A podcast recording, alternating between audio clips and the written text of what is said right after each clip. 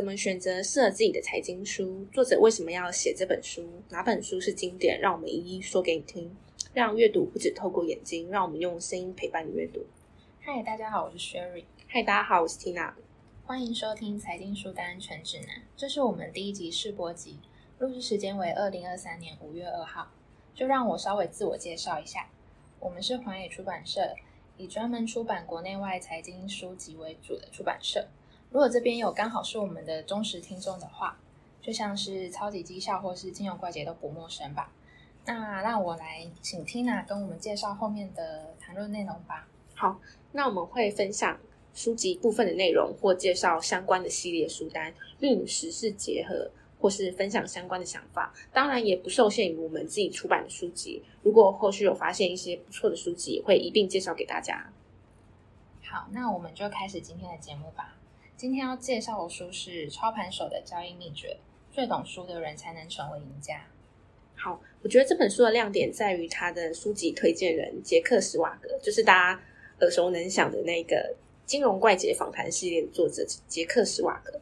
他帮这本书下了一个评论：这本书会教你交交易有关的真相，理解赢家与输家的区别。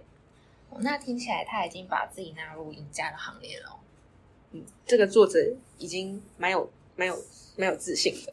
那这个作者呢是汤姆霍加德，我后面就简称他汤姆。他是丹麦人，那他也一开始的话想要进入金融界，闯出一番名号。那身处欧洲的话，他很自然就会往欧洲交易重镇英国伦敦那边去。然后在经过几年历练之后呢，开始小有名声，然后也开始陆续参加很多场交易比赛而得名。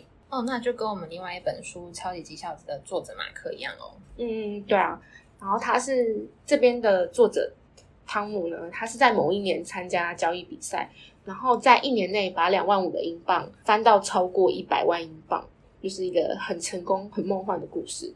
那也就是说，他在一年内就达到财富自由的概念哦。嗯，所以他在书中的语气有感觉出来，他很有自信，然后也很有个性。那因为大家看到他的绩效，就一定会问他你是怎么做到这些啊？然后这时候他就会告诉你说：“哎，你不要来学我，这工作呢已经超出你的薪资能力了。”他就会问他的经纪商说：“哎，你们知道就是你们自己的客户亏钱比例有多少吗？”然后经济商就会跟他讲说：“有，哎，有八成左右。所以失败比这么高的话，读者可以不用继续看下去这本书了。”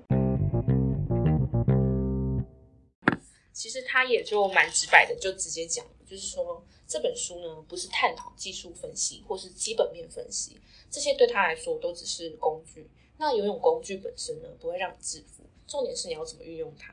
所以他在书中会举他平常 live 直播交易，跟他在交易中思考的流程，跟观众看他下单时所问的问题。那我们这边讲白话一点呢，就是他跟单的人嘛会害怕亏损，所以会问他一直。会一直问他说要不要平常，跟他平常要怎么整理自己的交易记录。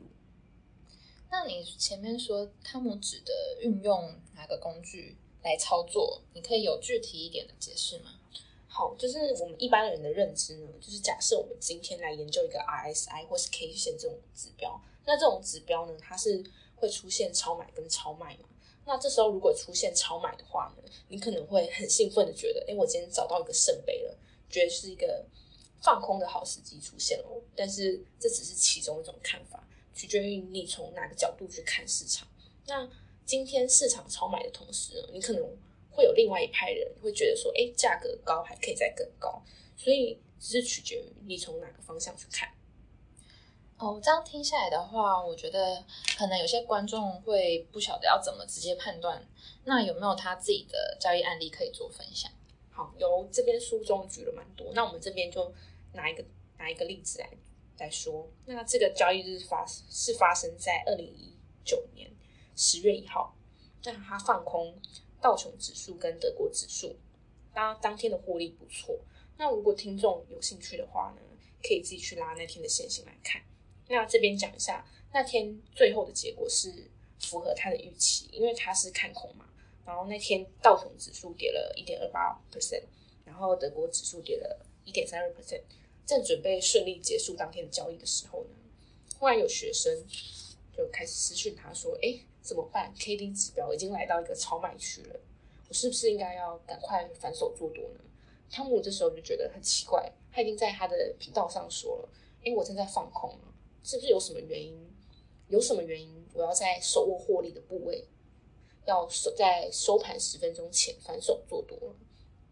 你会或许会觉得这样子是因为当天的指数已经下跌了四百多点，所以你当下会觉得很便宜吗？他没有配这个小插曲干扰啊，然后最后呢，他还是维持他空头的部位。”在收盘的时候呢，大盘没有回升，也没有反弹，他就把当天的获利给顺利入袋了。这就是他赢家的思维。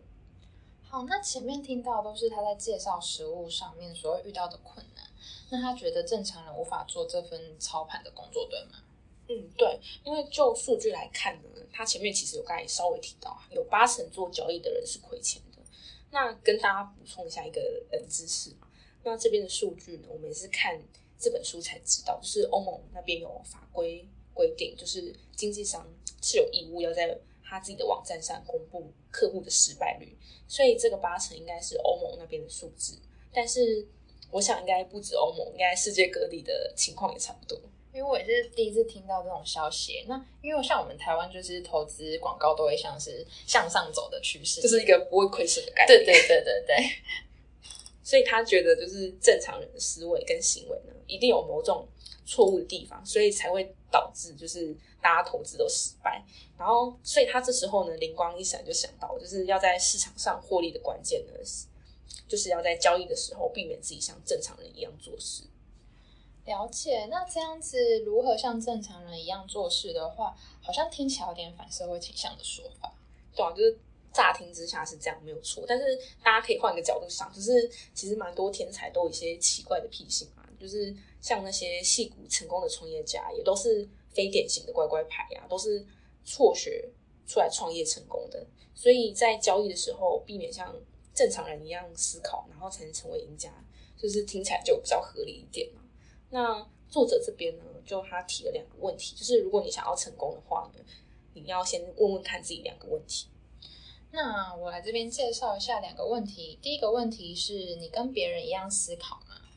那第二个问题是你跟别人用一样的方式做投资吗？这个我相信应该也是蛮多人好奇的吧。那我来讲一个书中的案例好了。这边汤姆跟朋友有一个交易的实例。呃，朋友说我要准备获利了结了，汤姆你这边有什么设定目标价吗？那汤姆就回他说我没有所谓的设定目标价，他会在属于的两平店做。停损这样子，那朋友又回他说：“我知道啊，可是昨天的走势蛮糟的，我已经亏了一些钱了。如果我又马上解停手上的部位的话，那我就可以弥补昨天亏掉的钱。”那汤姆回他说：“你是在用昨天的经验做交易，就是他可能还是沉浸在那种深刻的印象，那没有忘掉之前的那个不好的经历，所以就是现在是处于一个不平衡的状态。”所以我觉得你不是根据交易的本身来做这笔交易。听完刚才 Sherry 讲的这段案例呢，不知道听众有没有察觉出这位朋友他在交易上面遇到的困难点？那还蛮明显的话，作者是在跟他对话的时候态度是比较老神在在的感觉啦。然后他朋友是一个患得患失的状态，所以汤姆他就透过这段对话呢，剖析出他朋友有过早停利的毛病啊。但是会过早停利。的话呢，通常就是因为恐惧嘛，你怕你赚到的钱是又失去了，所以正常人类的大脑呢，天生就有这种恐惧的本能，这其实蛮 OK 的，因为它就是一种呃防护的本能啊。但是如果你在交易上带有这太多的恐惧的话呢，可能就不适合投资。也就是说，如果想太多的人就不适合做交易，这个 也也可以这么讲，是吗？对对对，要可能要看人啦。嗯。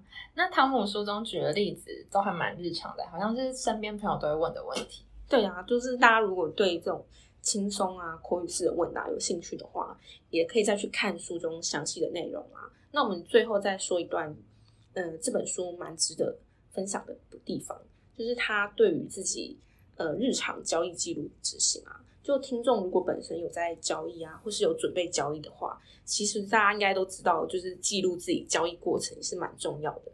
因为大家其实不要太相信自己的记忆力，以为自己会牢牢记住每笔交易，就跟现在大家应该也比较少在讨论二零二零年三月那时候，不是美股有出现四次熔断嘛？你可能当下每天看新闻都会觉得，哎，好像记忆深刻，会让你刻骨铭心。嗯，然后，但是时间现在一久了，还有人在提这件事吗？真的是没有，真的就忘记了。对，就是没有人在讲这件事情。嗯，那所以说，大家自己交易记录还是要好好做啊，就跟公司其实他们也是会定期的交财报啊，这样子。因为大家有没有想，就是没有定期交财报，其实你马上就会遇到一些法律上的问题。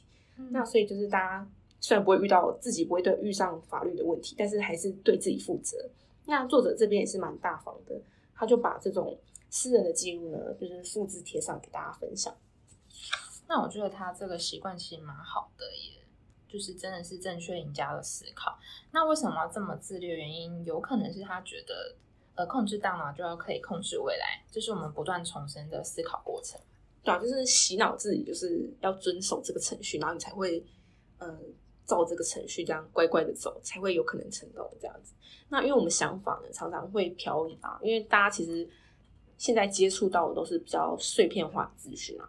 那这么多杂音，有时候你去想，其实也没有什么比较值得深入探讨的地方。